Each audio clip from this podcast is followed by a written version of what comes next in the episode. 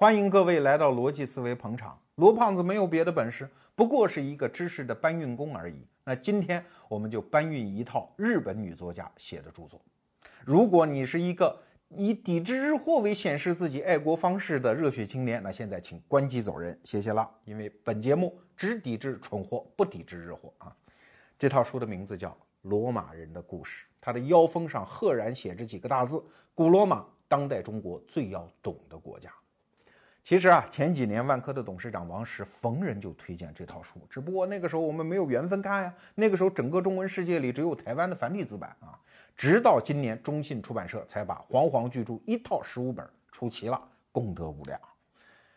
这套书的作者叫岩野齐生，这是一个日本老太太，今年七十六岁了，据说还笔耕不辍呢啊。她二十五岁的时候第一次到罗马，从此就爱上这个城市，然后在那儿定居。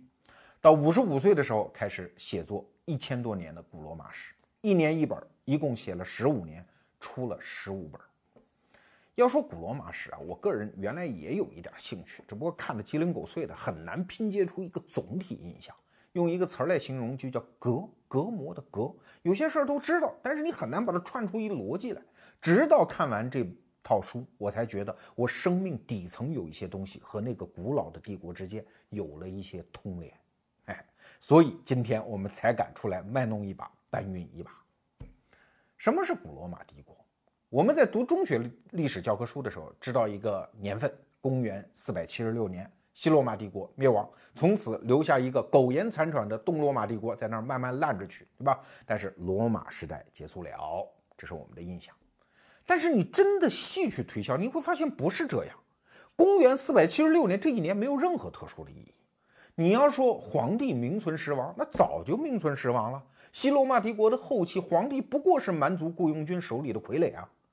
你要说法统的存续，那我告诉你另外一个日子：西罗马帝国在法统上的真正终结，其实是到一九一八年到一九一九年，第一次世界大战结束。为什么呢？因为那个时候欧洲三顶王冠同时落地，而这三顶王冠的三个皇帝都认为自己实际上是西罗马帝国的继承者啊！你看他的皇位的徽号当中都有一个凯撒，德意志皇帝、奥匈帝国皇帝不用说了，连沙皇那个沙字什么意思啊？就是俄语当中的凯撒的意思啊！所以你要说奉罗马正朔，认为自己是继罗马法统，那应该说一直到。近代罗马还活着，所以罗马的存在是远超乎我们想象的一个存在。但是我们今天想说罗马，不是因为这个，而是因为罗马的崛起对中国的借鉴意义太大了。罗马崛起在什么时候？是希腊的地中海霸权衰落之后，它完成了一次大国崛起。可是你仔细去分析，罗马啥都不是，论文化不如希腊。希腊即使在亡国之后，对吧？但是他仍然保持了整个的罗马帝国境内的那种文化鼎盛之邦的状态，即使是在罗马帝国最鼎盛的时候，元老院的贵族们一旦遇到一个爱读书的孩子，还得想方设法给送希腊留学去，所以文化上远远不如希腊。论做生意呢，罗马人搞不过迦太基人，他南边北非的那个国家。你要论打仗，真正真刀真枪的拼体力，罗马人又打不过北方的蛮族。就不要说后来的日耳曼人了，就是早期的高卢人，其实罗马人都打不过。那请问，罗马人凭啥玩大国崛起嘞？因为他的制度设计能力啊。今天有一个话题我们不讲啊，有机会跟大家交代，就是罗马的军团。罗马的军团真的是一种制度力量，完成它的军事上的崛起。而更重要的是，罗马的，比如说它的由十二铜表法开始的罗马的法律体系的建设。所以，我们后来说文艺复兴，文艺复兴的第一条就是罗马法的复兴啊。罗马人建立制度的能力是空前，虽然不是绝后的。这一点尤其值得改革开放已经三十多年之后的中国人再次去回望这个古老的帝国，然后从中得到一些启示。讲历史有一个方法，就是瞪住这段历史当中最有名的那个人。古罗马历史大家最熟悉谁呀？凯撒吗？对呀，论军功，人家是军功鼎盛，从高卢一直打到不列颠，横扫当时已知的文明世界，不是留下那么一句话吗？我来了，我看见，我征服，汤汤汤掷地有声。论文的一手，人家凯撒也厉害啊，写的什么《高卢战记》《内战记》，直到今天仍然是拉丁文学界的范文啊。论泡妞，人家凯撒也是一把好手，和多名女性同时发生并保持不正当关系，其中就包括中国人很熟悉的埃及艳后克里奥帕特拉。这都不说了，凯撒最伟大的一点是，他给罗马带来了一丝和平和安定的曙光。他用他的军功，用他的声望，用他的强力的政治运作，让元老院终于俯首帖耳，俯首称臣。这就是公元前四十四年，啊，元老院终于集体宣布向凯撒宣誓效忠。好，凯撒，凯撒有一个著名的性格叫宽容，改了都是好同志哈。既然如此，咱们就携手走进新时代吧。所以在公元前四十四年的三月十五号这一天，国际消费者权益保护日啊，凯撒决定到元老院宣布一件事儿，说既然你们都服了啊，都宣誓效忠了，我就要带兵继续为共和国开疆拓土了，去向东方去攻打帕提亚帝国。那与此同时，今天我们宣布一下继任的不是继任啊，就是摄政监国的人选，你们在罗马好好过，我去替你们打仗去。但是凯撒太掉以轻心了。他居然就相信了元老院这帮王八蛋的宣誓效忠，甚至解散了自己的卫队。他去开会的那一天，随身就带了几个很少数的人，其中有他的大将，后来的后三头之一的安东尼，对吧？安东尼半道让人给劫走了，啊，商量个事儿啊，给轰走了。凯撒几乎是孤身一人来到了元老院的会堂，刚刚坐定，就被十四个年轻人围住。这十四个人掏出佩剑，把凯撒捅得跟血葫芦似的，身中二十三箭。当然，凯撒临死的时候仍然保持了帝王的威仪呀，用长袍裹住了自己血肉模糊的身体，含恨而逝。罗马共和国的历史到这一刻为止，突然面临一次断崖，因为这意味着一百多年的流血牺牲、内战，好不容易打出了一个凯撒。一个安定的希望突然之间又破灭了。我们中国人对这个情景很熟悉，但是为什么凯撒得死？凯撒身上背负的那个历史的共业，已经持续了一百多年的矛盾，到底是什么矛盾？那我们就得往前倒，倒到哪一年？公元前一百四十六年啊，几乎是凯撒死之前整整一百年。这一百年，这公元前一百四十六年这一年很有意思啊！你看，当时世界东西方两个大帝国，他们面临处境差不多，都是要蒸蒸日上，国势蒸蒸日上的时候。但是他们有一点是不一样的啊，在中国，公元前一百四十六年哪一年？刚刚汉景帝平定了七国之乱，马上汉武大帝刘彻要登上历史舞台，就是在这个时候。中国那个时候开疆拓土还没有开始。但是基本的制度建设已经完成了，对吧？从春秋战国到秦国郡县制，然后西汉初年分封制，然后到七国之乱结束，终于回到帝制的一个正轨上。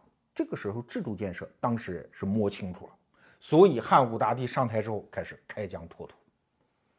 可是西段的这个罗马人就不是这样，他正好是反过来的，他是先开疆拓土。但是，一边开疆拓土，一边陷入一种制度性的迷茫，因为制度建设还没有开始。很多人说不对呀，罗马有很好的制度啊，不是有什么元老院制、执政官制、保民官制，多好的制度？没错，尤其是在和迦太基人打第二次布匿战争的时候，也就是那次著名的汉尼拔嘛。呃，国际军事史上讲战略一定要讲这个战例啊，绕到西班牙，绕过阿尔卑斯山。濒临罗马城下，第二次布匿战争，对吧？罗马人就是靠着他们的元老院制度、执政官制度、保民官制度，全国上下一心打赢了这场战争，啊，那是一套非常好的制度啊。可是对不起，你在扩张过程当中，国势鼎盛的上升期当中，你原来的制度一旦在规模上扩容，你会出现不适应性的问题。这一点在东方的中国已经解决了。但是在西方的罗马，这个问题是一个全新的问题。其实这也不是罗马的问题啊，全世界都会遇到这个问题，就是小国家突然面临扩张之后，原来的制度不好使了，是吧？你比如中国，秦国为什么后来变成了秦朝之后出现了著名的暴政？我们很多说秦毁于暴政，可是为什么在统一六国之前没有暴政？商鞅变法留下那套制度，老百姓很欢乐呀，对吧？二十等军功制，出去杀人，拿人头回来领功请赏等等，很欢，没有听说过有什么暴政啊。可是，一旦吞灭六国之后，就有什么呃孟姜女哭长城啊，什么陈胜吴广大起义，为啥呢？有的历史学家是这么分析的啊，说这就是因为制度扩容问题。你看啊，原来它是一个边陲小国，秦国吗？所以它可以有一个制度叫戍边制度。一个农夫，你每年都要为国家当一次兵啊，当三个月兵到边关打仗，打完仗之后回家耕作，挺好啊。那你到边关的时候，你就得有日子，如果按日子不到，我杀你。这个制度是可行的。可是你想，当秦国变成一个全国性的大帝国的时候，他再用这套制度的时候，会不会有问题？当然了。比方说陈胜吴广，他俩是阳城人，就是今天河南登封，对吧？秦朝中央要派他到哪儿戍边呢？不是原来小国家了，他派他到渔阳，就是今天北京北边什么昌平这一带去戍边。我的个老天，这得走多长？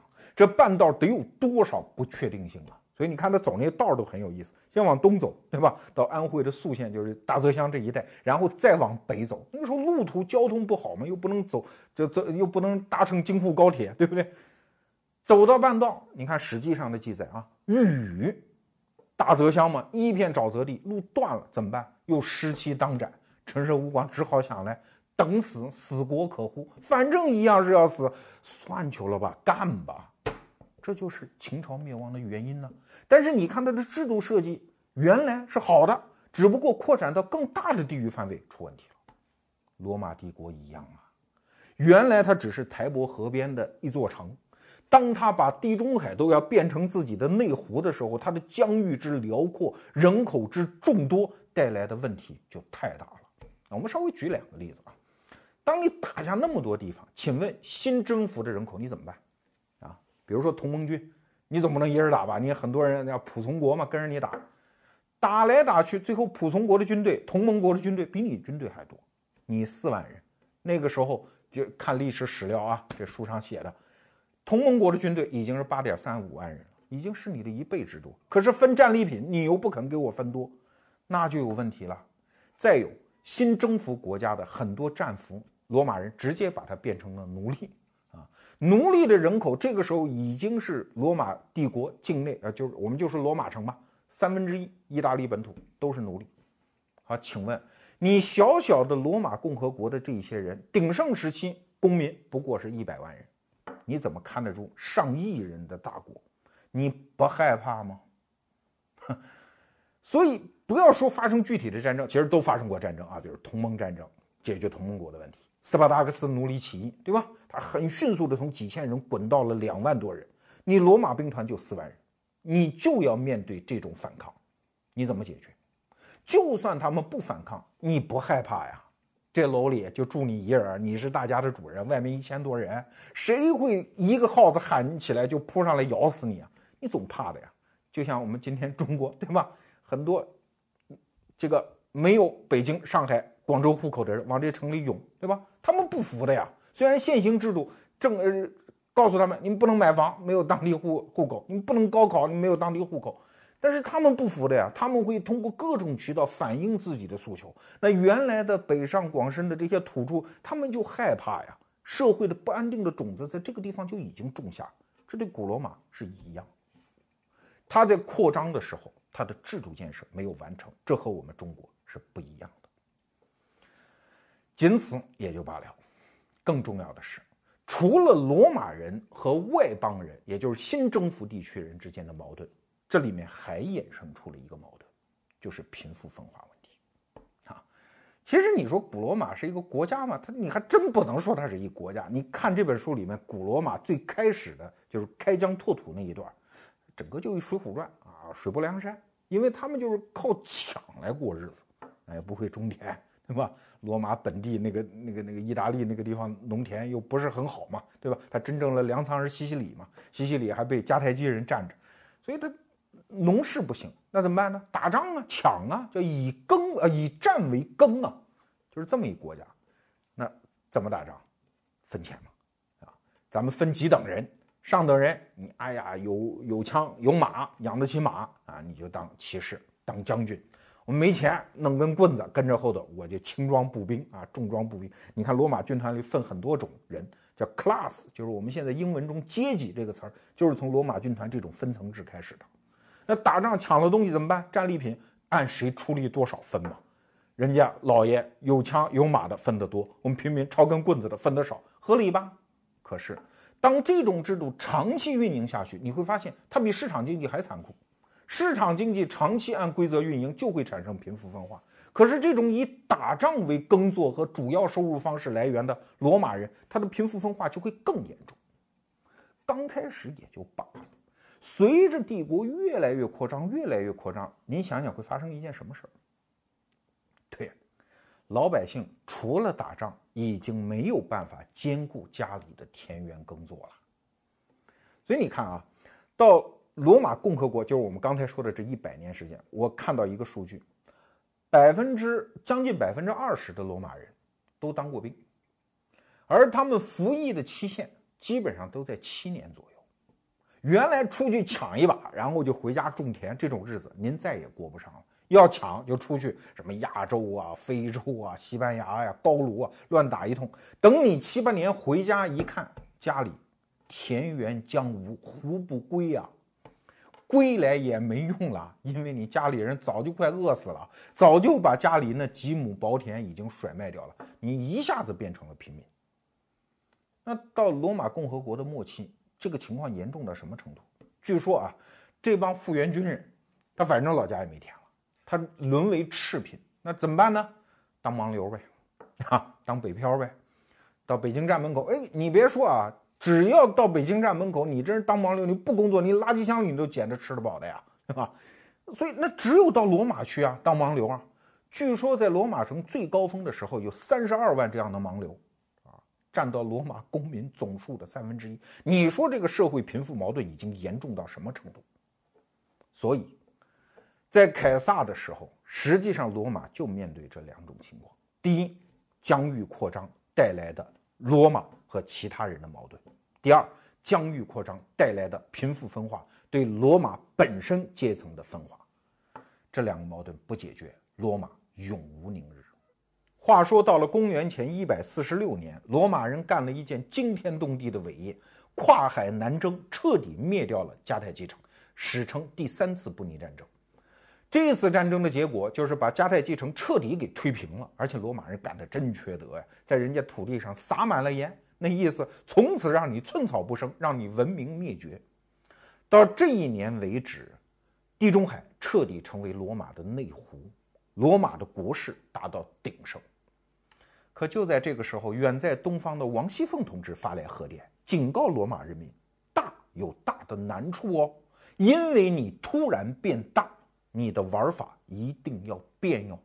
刚才我们讲到，第一是罗马人和新征服地区的关系。第二，在罗马人内部贫者和富者之间的关系，而后者这个问题更大，因为它迫在眉睫，因为它病在肘腋。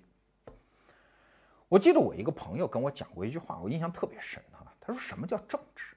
古往今来，政治核心问题就一个，就是按规矩来的时候，只要博弈下去，一定有一部分人胜出，这叫富人。”可是富人胜出之后，他们人员永远在人数上占少数，穷人占多数。于是穷人就要跟富人谈判。穷人说：“把钱交出来，要不然弄死你，因为我们人多。”所以，好的政治的特点就是什么？就是既不让双方撕破脸，大家又能按规矩来博弈，与此同时又能够让富人心甘理得的啊，心甘情愿把钱掏出来给穷人分，让穷人不至于走投无路。这就叫好的政治啊！你不要以为什么民主才叫好的政治，不是什么时代都有适应它的政治样式，一个政体样式。罗马这个时候就面对这样一次变革。那好，历朝历代的贤达们就开始做各种各样的实验啊。最早俩不懂事儿的叫格拉古兄弟啊，这俩人也出身望族，一看这个情况，说这还不明摆着吗？这狮子在和尚头上呢，明摆着。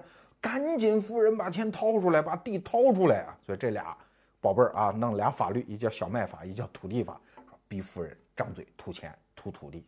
那你想夫人能干吗？凭什么呀？博弈到最后的结果就是元老院派人把这俩人给杀了，把尸体抛入台伯河，一片赤红，一片血浆四处横流。这就是第一次改革的结果。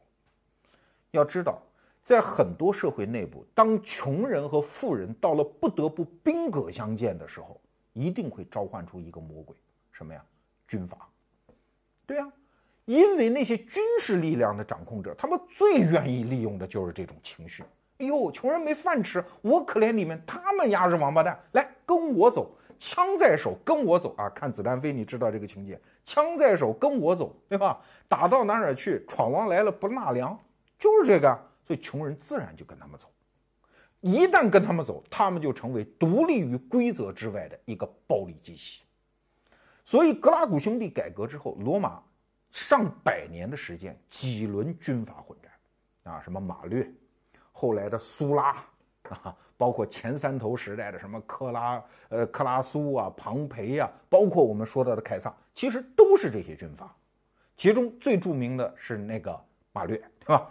马略能到什么程度？说他发明了一根棍子，叫马略之棍啊，这根棍子上挑着所有的士兵都挑着。不仅是武器哦，还有什么锄头啊，各种劳动工具啊。你知道这根棍子的发明带来什么结果？就是马略跟元老院中央说：“我不要你们补给了，不要你们后勤了，我们每个兵你看自己扛着辎重，自己往前走。我打仗行军速度快，对吧？然后我还能边打仗边耕作边修路啊，我们自己来自给自足。”哎，元老院一看挺好，你知道结果是什么？当一个军事力量自己可以拥有自己的后勤补给，不再依赖于中央拨付的财政上的给予的这种后勤支持的时候，他就变成了军阀嘛。所以马略后来一看罗马不顺眼，杀回到罗马，把元老院杀了一个鲜血横流，这件事情就发生了。但是你一旦放出这个军阀，这件事儿就没头了。其实，在中国近一百年的历史上也是这样。当中央权威崩溃之后，军阀出来，你不打出一个蒋介石，不到一九二七年的时候，这国家是不得安定的。对呀，所以打来打去，先是马略，然后是苏拉，然后是庞培、克拉苏，最后马略就是他那个叫就是凯撒的姑父，就是马略啊，打出一凯撒。最后，这就是蒋介石啊，国家终于获得了一个暂时的安定。哎，但这个故事不可能完，因为凯撒用的仍然是穷人，因为凯撒一生住在贫民区，他认为他的所有的政策都是为穷人来代言啊，他觉得这具有道义上的合理性啊，所以跟元老院别废话。格拉古兄弟搞的小麦法和农地法不是没通过吗？我在这，我不用你们讨论，我直接就颁布政令就通过就算了，因为我是独裁官，你们原来什么保民官、什么执政官都一边去。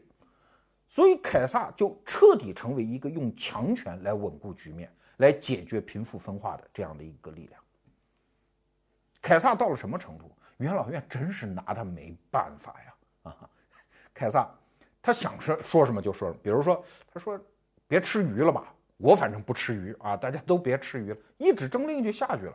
当时罗马的著名的大知识分子西塞罗就在日记里偷偷的骂，也不敢公开骂，偷偷骂，骂说最近老拉肚子，是不是因为不能吃鱼的原因呢？对吧？凯撒就这样，而且凯撒做事不太讲规矩啊。西塞罗就经常收到一些外地的一些小国王给他写来的感谢信。说感谢你啊，你在元老院支持我当皇帝、当国王啊，我很高兴，很感谢你。西塞罗说：“我没说过这话呀，谁支持你当国王了？”然后再一打听，哦，原来凯撒干。凯撒经常颁布政令，哦，最后欠元老院一签字，我给你签了吧，签谁不能签凯撒，就签西塞罗就完了，就给政令就发出去了啊。经常会发生这种事情，而且元老院对凯撒那真是豆腐落在灰堆里，是吹也吹不得，打也打不得。经常元老院还试探一下，买个好，说给你上个什么光荣称号啊，给你一什么好处？凯撒就点点头，行行行，连站起来都不带站起来的。所以正是因为这种矛盾，才出现了我们前面讲的那一幕：凯撒被刺。但是如果你认为这只是历史的一个偶然的话，也许你就错了，哈，因为双方之间的矛盾和现在的解决方法实在是不可持续。多年之后，一位著名的法国历史学家孟德斯鸠啊，他就写过一本叫《罗马盛衰原因论》，大概是这么个名字的一本书，其中就讲了一句话，说即使凯撒不被赐死，他的政策也不可能持续。对呀，因为你是用强权来压制元老院，元老院什么人？树的根深呐，那都是几百年的望族啊，在罗马城内那势力也是不得了。你暂时把他压服，那请问你？你凯撒得死了？你百年之后，你这套政策还能持续吗？那个反弹是一定是要的。即使有凯撒，凯撒之后，这个国家又会陷于混乱。但是我现在要讲的是另外一个细节，在凯撒遇刺之后，发生了一件事儿。你想，刺杀凯撒的十四个人，这些人当然背后影影绰绰，还有一些元老院其他大佬的身影。我们不说别人，就说这十几个人。你想，他们谋划欲刺杀凯撒。是多长时间？很长时间。你想，一个反叛队伍，尤其是精英阶层，他又不是没头脑，他早就想好了，谁去占领中央人民广播电台，对吧？谁去搞定这个哪哪哪个机场？谁来发表这个政变成功的演说？也有一套计划的呀。这人是谁呀？他们推出来的这个人叫小布鲁图。小布鲁图当时他刺杀凯撒的时候，他并不知道他已经被凯撒列为在遗嘱当中列为第二顺位的继承人。只不过小布鲁图不知道，凯撒临死的时候转身看了他一眼，还说了一句话：“说你也参与了吗？”哎，小布鲁图不知，他只不过觉得我们贵族怎么能任由你这样军头军阀来胡作非为呢？我也宰了你，虽然咱俩关系不错。好了，这帮人一旦开始觉得把凯撒给弄死了，那就该实行下一步了吧？小布鲁图就跑到广场上，掏出一份稿子来念，就是政变成功了。暴君死了，暴政结束了，自由来临了，大家拥护我上台吧。得等念完了之后，发现广场上一人没有，没人支持他。这说明什么呀？这说明当时大家对民意已经有了误判，而且误判之深已经到了匪夷所思的程度。凯撒有误判，他根本没想到。已经宣誓效忠的元老院，居然身怀深仇大恨，一定要弄死他而后甘心。而元老院这帮人呢，他们也根本想不到，原来凯撒这样的暴君被弄死之后，居然没有人支持我们。你想，这双方对形势的政治形势的判断已经就离题万里啊！也就是说，当时的罗马已经没有人能够作为粘合剂，把这个对立的双方粘到一块儿了。唯有一个人，就是凯撒，他也只是暂时弥缝着这个局面。而凯撒一死，这个局面彻底分崩离析。接下来的故事就是这样的：那帮元老院还在商量啊，怎么办呢？我们把凯撒的尸体是抛入这个台伯河，跟格拉古兄弟一样，还在这商量呢。人家凯撒的小伙伴已经把尸体给弄走了，然后安东尼已经在凯撒的宅邸开始举行了追悼会和葬礼，然后宣读了遗嘱。啊，宣布了凯撒的继承人等等，在遗嘱当中有一句话，凯撒说：“我死之后，把我所有的财产分给罗马人，每人三百个铜板啊，就是当时的叫塞斯塞斯特斯这么一个罗马的货币单位，啊，每人三百个铜板。哇，老百姓就不干了，说凯撒一直就对我们好，本来就是我们平民的好保护神，现在你们把他弄死了，凯撒临死还给我们分钱，然后就在葬礼上点燃火把，直接冲进了元老院，开始。”大杀这帮对凯撒行刺的刺客，于是罗马再次陷入混乱。双方的误判就到了这么严重。那好，故事的后半段是什么？后半段还得回到凯撒的这份遗嘱。凯撒的遗嘱当中，除了说给大家分铜板这一条之外，还有一条，所有人目瞪口呆，因为凯撒指定了一个继承人，这个人叫屋大维，也是我们这期节目。真正的主角，后来的奥古斯都大帝。说到屋大维继任凯撒的职位，没有人敢相信他。为什么？小毛孩子呀！我们这一期的策划李元先生啊，给我们总结了屋大维平生七大恨啊，我看我能不能背得出来啊？第一大恨，岁数小啊，凯撒指定他的时候才十九岁，小毛孩子，谁支持他？第二。没有任何执政的经验，十九岁嘛，啊，第三，长得还矮，啊，矮穷矬一个，只有一米七五，啊，他不像凯撒呀、庞培、苏拉这些都是一米八的大高个，你看起来不像一个强权人物。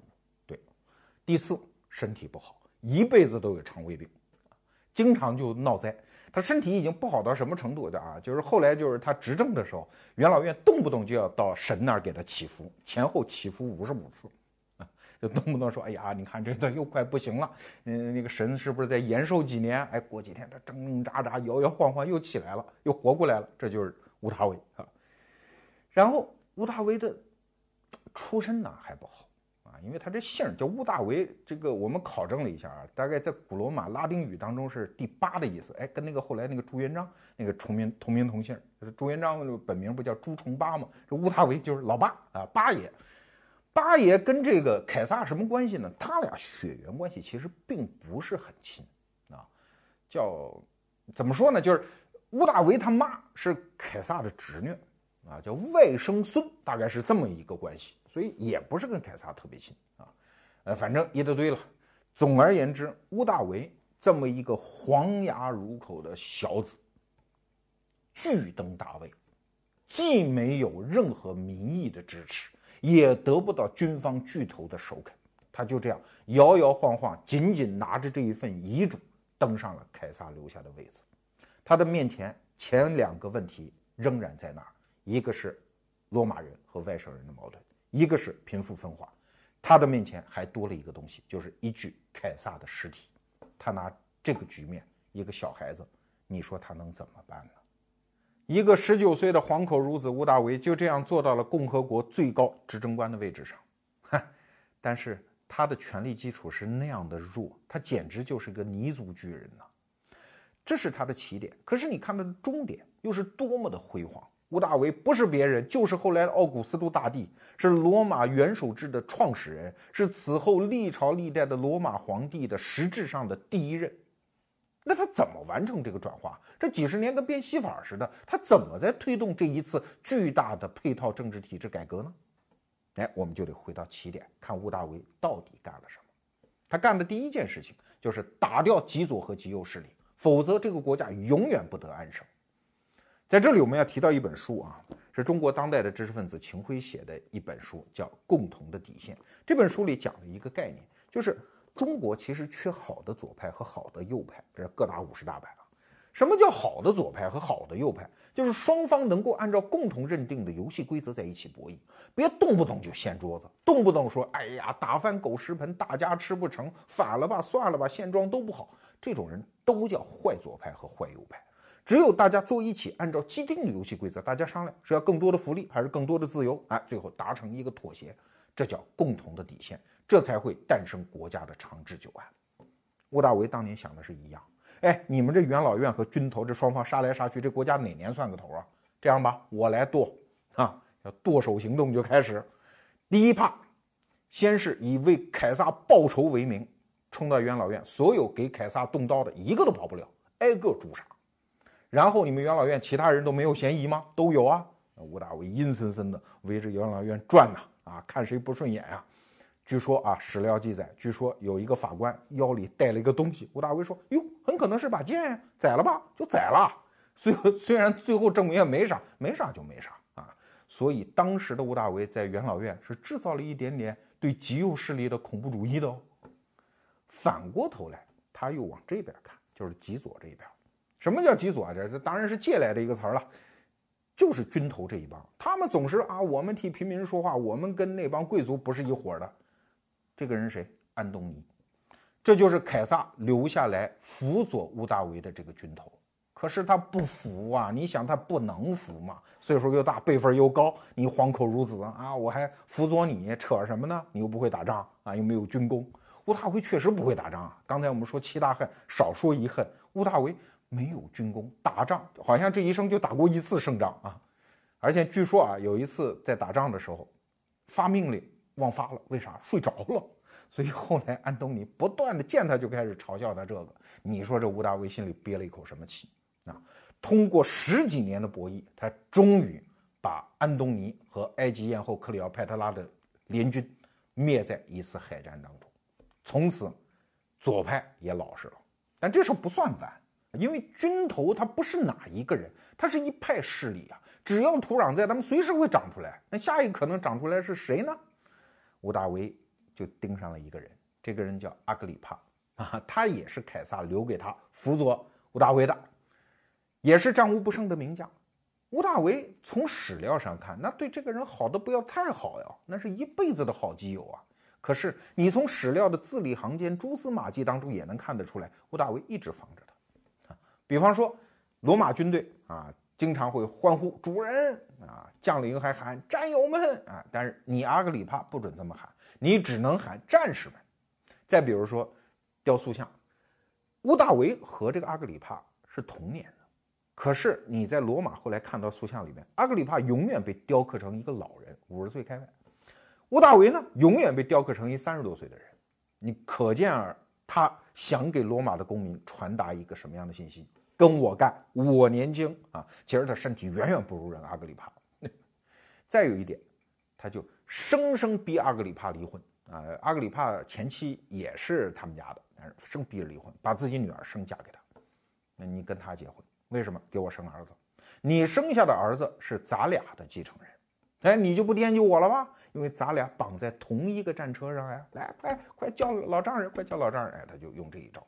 所以死死地把阿格里帕绑在他自己的战车上，从此消灭了军头对于执政官、对于罗马现行体制的威胁。啊，所以你看，屋大维上台之后，先打的这一套组合拳是什么？就是甭管你是唱红打黑的，还是大威造谣的，极左极右势力一个都不饶，先剁了再说。这是第一步。说白了，这一步是什么？就是哎，大家要玩，好好玩，好不好？把桌子支支起来玩。咱们别动不动就掀桌子啊！先把牌桌支好。那第二步呢？咱们玩什么？过去都是争上游啊，谁有钱，谁有权，谁有拳头，谁就赢，赢家通吃。吴大维说：“你那叫争上游啊，叫拖拉机，咱不能那么玩。咱们玩什么呢？玩麻将。我打一张，我才能吃一张；我吃一张，我得打一张。咱跟元老院之间。”得有进有退，好商好量，得大家都觉得合适，咱这局棋才能玩得下去。然后谁成牌，咱们慢慢凑，不着急啊。这就吴大维主张的这种游戏法则。所以安东尼死了之后，吴大维就跑到元老院去，说跟大家商量个事儿啊，咱恢复共和好不好？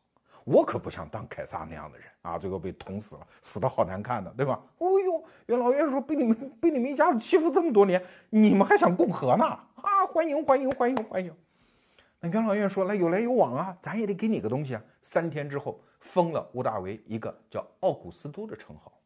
奥古斯都后来当然就是皇帝的代名词了，但这个时候奥古斯都是个啥意思呢？大概意思在拉丁文当中就是一个牛逼的人。啊，一个神圣的人，大概就这意思，没有什么特别的称号，么特别的意思就是哎，牛棒啊，真棒，大概就这么个意思。好，就要这么一个称号。吴大维说好，就要这个。但是吴大维他不能退让的是什么？不能退让的是军权，对吧？那枪杆子里出政权嘛。但军权虽然我有，但是我怎么能让你心服口服？这叫动心思。吴大维想了一什么招？说你看啊，现在这个国内啊已经很好安定了，但是边疆呢还是有战乱，边疆战乱，我们当军人呢，我们就得去打仗，对不对？这样吧，咱们把全国所有的行省咱分成两类，所有的啊沿海地区，你看我们中国人说沿海地区富庶的地方、安定的地方归元老院管，我不管，你们派总督。所有的边疆老少边穷地区，战乱又多，刁民又多，这些地方归我，我来帮你们管。啊，我给你们提供安全保障，我来去征战四方。元老院说有这好事儿，有这好事儿，那太好了，你去管吧，我们不管。王大维说行，我来管，我来保障大家的安全。所以你看，就是《年野七圣》啊，他这本书里还画了很多图，有很多军团，罗马当时的几十个军团都是在边疆分布。哎，皇帝来管着，可是这一管，你想管出了个什么东西？管出了一个确定无疑的军事权。边疆你们不要的呀，归我。边疆没别的事儿，又穷，挣不上来税，没什么财富可贪污，可不就打仗吗？打仗我管，给我军队了。所以用这一招划分，等于是我给你们钱，给你们安定，你们给我军权。元老院心，呃，非常心甘理得的把军权奉上，交给了吴大维。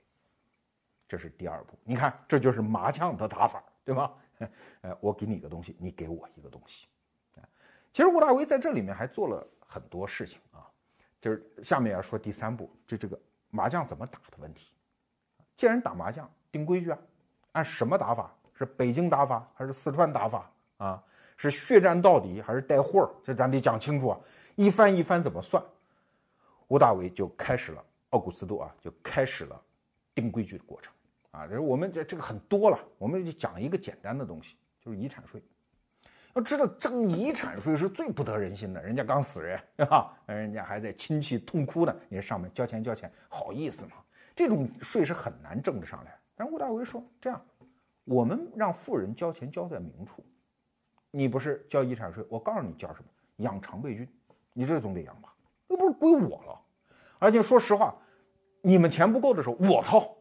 我因为埃及打下来之后是吴大维的私有领地嘛，然后还很多人给他捐赠，他自己很有钱嘛，对吧？呃，就是先干为敬嘛。很多事儿就是吴大维在他执政过程，动不动就哎呀，这个事解决不了，我私人财产掏吧，我来解决这问题，搞得贵族也没办法啊，就跟着掏。总而言之，他的所有的博弈的算法的基础就是明确的，啊，包括他在行省各个行省设税务官，其实就是治理贪污腐败等等，让大家都心安理得的富人掏出钱来，去养活这个国家，去养活所谓的常备军和边关的那些将士们，所以他又把打麻将的打法给规定下来了。除了定规矩之外，吴大维还干了一件事情，就是搞好氛围。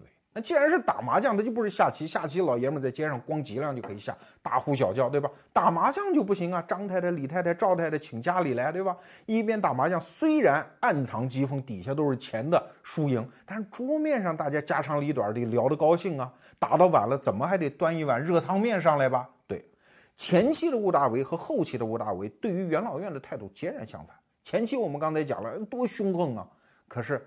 等他真执政了，对元老院那温顺的跟小绵羊似的啊，经常在元老院发表演讲。哎，这个人口才也不怎么样啊。然后元老院的人就跟他咋呼啊，你那那二百五嘛，就好几百人，总有几个二百五嘛，就起来说他啊，我要一条一条反驳你等等。有时候把吴大维给气的拂袖而去。后来他那个继任的皇帝叫提比略，也是他继子啊，就给他写信说你怎么能容忍这帮王八蛋，对你太无礼了。大维说：“不错啦，就这个氛围好，只要不掏出剑来对着我，跟我剑拔弩张，我就知足。”哎，你看，他又把这个牌局氛围搞得很好。等把这四条凑齐，元老院突然发现，原来赠送给吴大维的那些自以为不值钱的东西，突然值钱了。什么东西？就是那些虚名。